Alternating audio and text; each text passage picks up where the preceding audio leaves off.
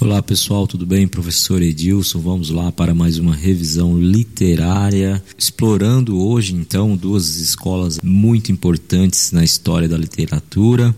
Vamos trabalhar com o quinhentismo e com o barroco, começando então pelo quinhentismo. Quando falamos sobre quinhentismo no Brasil, é importante a gente ter entendimento que o Brasil não era uma nação em si, né? No período de 1500, por isso esse nome quinhentismo, o Brasil não possuía ainda uma identidade, era apenas uma colônia de exploração da metrópole que então seria Portugal. Enquanto estávamos nessa situação aqui no Brasil, na Europa já havia figuras importantíssimas da literatura, como Luís Vaz de Camões, por exemplo, que era um poeta português, né? então considerado uma das maiores figuras da literatura lusófona e um dos grandes poetas de tradição ocidental também um outro poeta de grande tradição na literatura ocidental do momento quinhentista foi William Shakespeare, né? um grande ícone também poeta e dramaturgo inglês, né? tido então como um dos maiores escritores do idioma da língua inglesa e o mais influente dramaturgo de todo o mundo. Há certas controvérsias acerca da origem de Shakespeare. Alguns autores defendem que Shakespeare era, na verdade, uma espécie de pseudônimo, não sabem se ele era um, uma pessoa com outro nome ou se era um grupo de autores. Bom, mas nós não vamos focar nessa questão aqui, porque isso não é objetivo. O objetivo é apenas falar que havia sim essa figura de Shakespeare no momento na Europa, enquanto o Brasil ainda estava ressurgindo como sociedade ocidental, claro, vamos deixar isso bem claro, porque o Brasil não é que ele foi descoberto, né? O Brasil ele pode até ser considerado descoberto, mas ele é descoberto na visão eurocêntrica, na visão europeia, porque o Brasil já existia como sociedade há muito e muito tempo, né? Mas como sociedade ocidental, o Brasil ainda estava em seus primórdios, tá bom? O grande marco inicial da literatura brasileira vai se dar por meio da carta de Pero Vaz de Caminha. Né? Pero Vaz de Caminha vai se destacar como um escrivão né, da armada de Pedro Alves Cabral. E ele chegando no Brasil vai fazer uma descrição do que é o Brasil, do que é a terra, como vivem os índios, como é o contexto da paisagem, das praias, da floresta. Então, Pero Vaz de Caminha dirige essa carta para o rei de Portugal na época, Dom Manuel. Esta carta passa a ser então o primeiro documento escrito sobre história do Brasil. É uma espécie de certidão de nascimento. Certidão de nascimento, volto a reiterar que no sentido europeu, né? Estamos vendo o Brasil como um início ocidental, numa visão ocidental, tá bom? Então essa, é, essa carta é de suma importância para a literatura brasileira, porque ela, querendo ou não, passa a ser o primeiro registro né, de um Brasil ocidental. E hoje essa carta se encontra no Arquivo Nacional da Torre do Tombo, que fica na cidade de Lisboa, lá em Portugal. E referente às manifestações literárias no período colonial daquela época, é, tudo ficava muito preso à descrição das terras e dos indígenas, né? Eu, os textos também tinham um caráter ainda muito religioso, porque muitos desses textos produzidos durante o período quinhentista eram escritos pelos jesuítas, né? E nós vamos ter então a figura de José de Anchieta, né? Um padre jesuíta espanhol. Muita gente acha que ele era de Portugal, mas na verdade ele nasceu nas Ilhas Canárias, pertencia é, território espanhol na época. E Anchieta foi uma, uma, pessoa que ajudou a fundar cidades como São Paulo e Rio de Janeiro. Então ele tem uma grande importância nessa região e ele vai se destacar como um dos pioneiros, né? tanto na dramaturgia, na gramática e na poesia brasileira, porque ele realmente mergulha nesse, nesse trabalho literário e deixa grandes contribuições para a nossa história.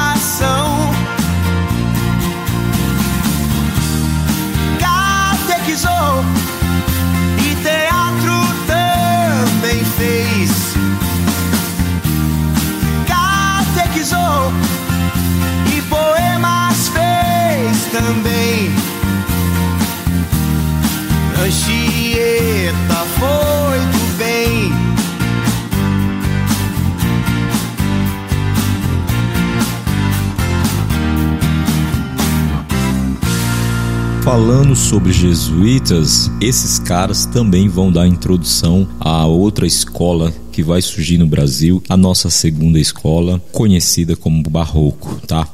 O Barroco é uma escola que vai surgir na Europa e ela vai ser introduzida aqui no Brasil a princípio por meio de jesuítas.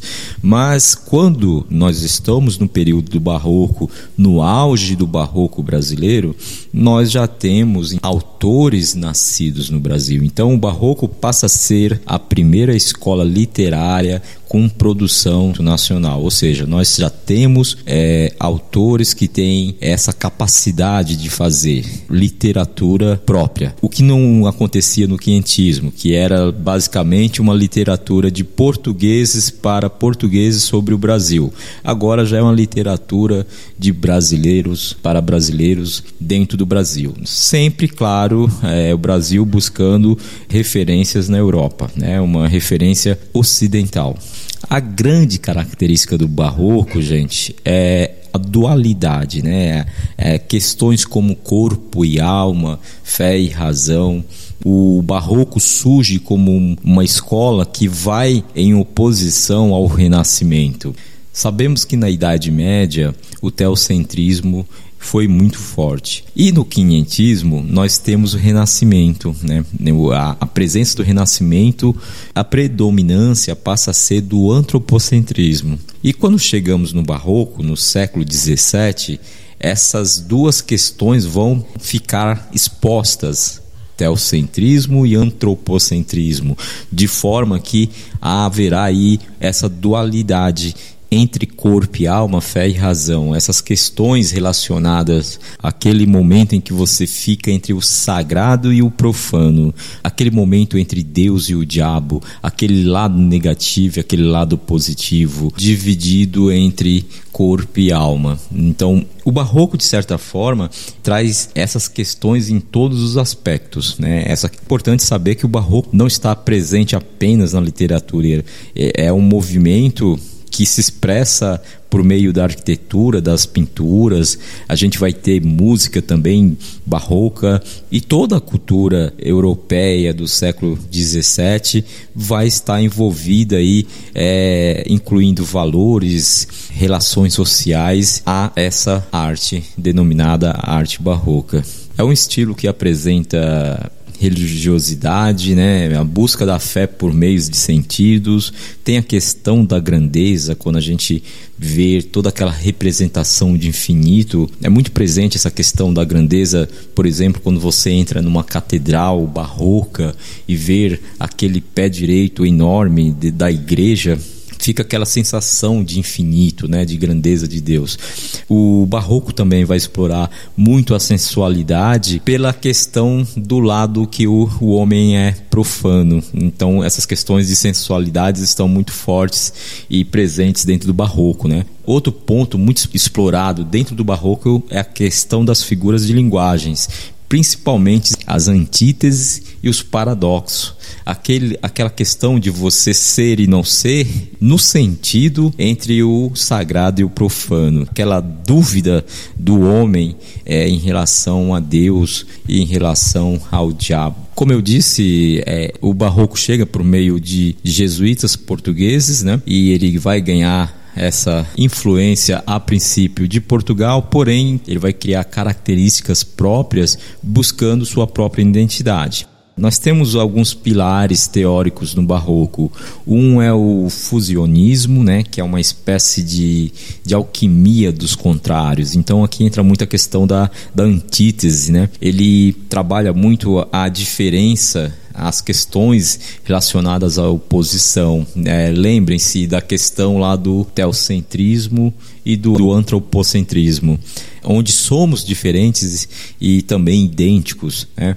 O outro torna-se você mesmo. Essa questão da, da antítese está muito presente aqui. Né?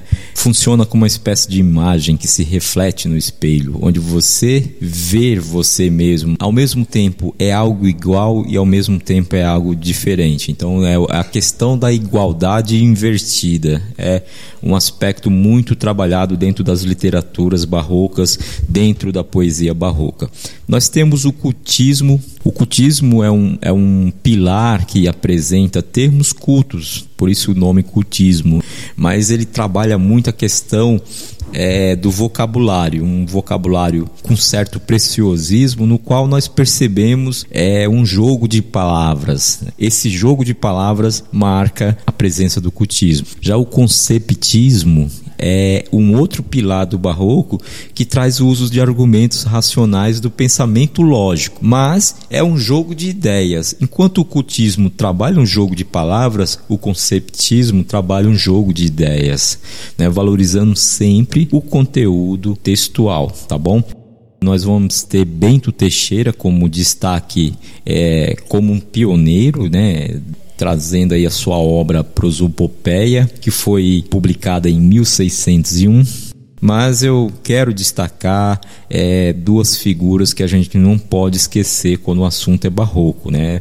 É, são dois autores que sempre estão por aí presentes em vestibulares. Um deles, inclusive, é leitura praticamente obrigatória para muitos vestibulares. Gregório de Matos, né? esse cara eu considero um dos melhores, assim, considero como um dos mais importantes. Já é um autor brasileiro, né? É aquela questão que eu falei a vocês, já, já é autor brasileiro escrevendo para brasileiro. E o Gregório, ele vai se destacar pela sua audácia, é, a parte satírica fica muito em destaque. Ele faz duras críticas à sociedade baiana, já que o Gregório é de Salvador, para a alta sociedade baiana, no caso. E o Gregório é, a pessoa que vai denunciar certos comportamentos da sociedade em relação às suas hipocrisias. Aí entra muito essa questão do sagrado e do profano, de pessoas que se demonstram de, um, de uma certa forma num determinado ambiente e momento e num outro determinado momento e ambiente se demonstram completamente diferentes. Né? Um outro destaque é o padre Antônio Vieira, que vai se destacar aí por seus diversos sermões publicados e registrados na literatura brasileira. Nas artes visuais, nós vamos destacar o Aleijadinho, né, que é um grande escultor. É, também tem o mestre Ataíde, que, que, é muito importante, mas o Aleijadinho com certeza deixa marcas é, extremamente expressivas dentro da arte brasileira, e em especial a arte barroca brasileira. E nesse momento nós já estamos então é, vivenciando o ciclo do ouro no Brasil. A capital do Brasil já vem para o Rio de Janeiro, muito diferente do quinhentismo, já temos várias cidades nesse momento, apesar de que Salvador, Rio e Vila Rica praticamente eram as cidades mais importantes do país até esse momento. O Alejadinho faz produções muito ligadas à nossa característica, né? Então nós temos aí imagens que vão nos remeter ao contexto brasileiro. Você já não tem um Jesus lourinho de olhos azuis, e sim um Jesus com características e traços mais brasileiros, né? Não só nas imagens de Cristo, mas como todas as outras imagens propostas por esse grande autor. E ele tem uma história muito bacana também. Eu aconselho uma leitura aí na sua biografia, na sua história de vida, que o Aleijadinho é um cara sensacional. E ele hum, é figura marcante desse momento do Brasil. E resumindo, é isso. Pensou em barroco, eu considero Gregório de Matos e Padre Antônio Vieira como as grandes referências. Aleijadinho como uma grande referência na arte e na questão da literatura são as oposições e ao mesmo tempo os paradoxos entre ideias, principalmente em relação a sagrado e profano. Muito obrigado pela atenção e vamos fechar aí com mais uma musiquinha para consagrar essa nossa aula. Um abraço.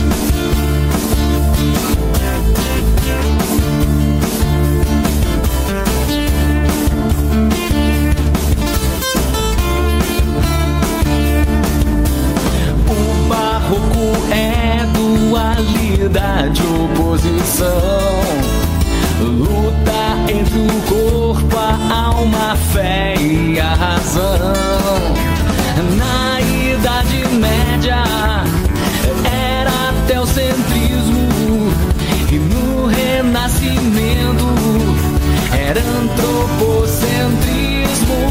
O barroco é o céu e o inferno, crise entre o efêmero e o eterno.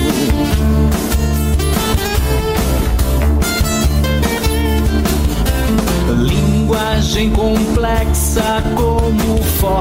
de expressão. Já que a vida é curta, carpe diem, meu irmão.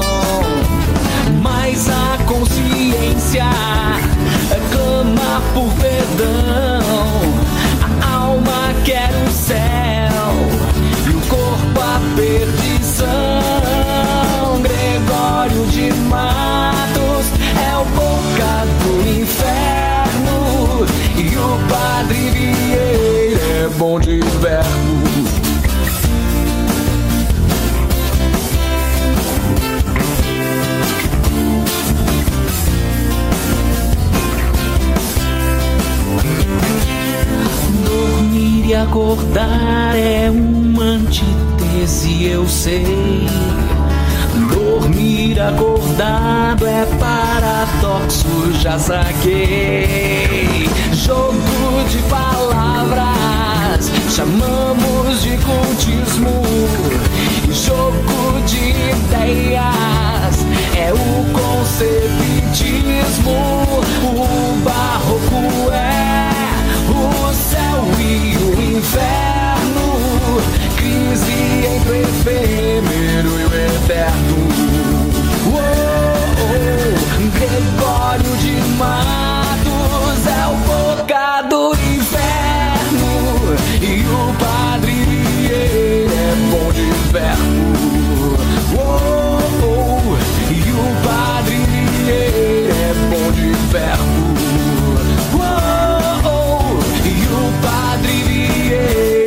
bom de verbo.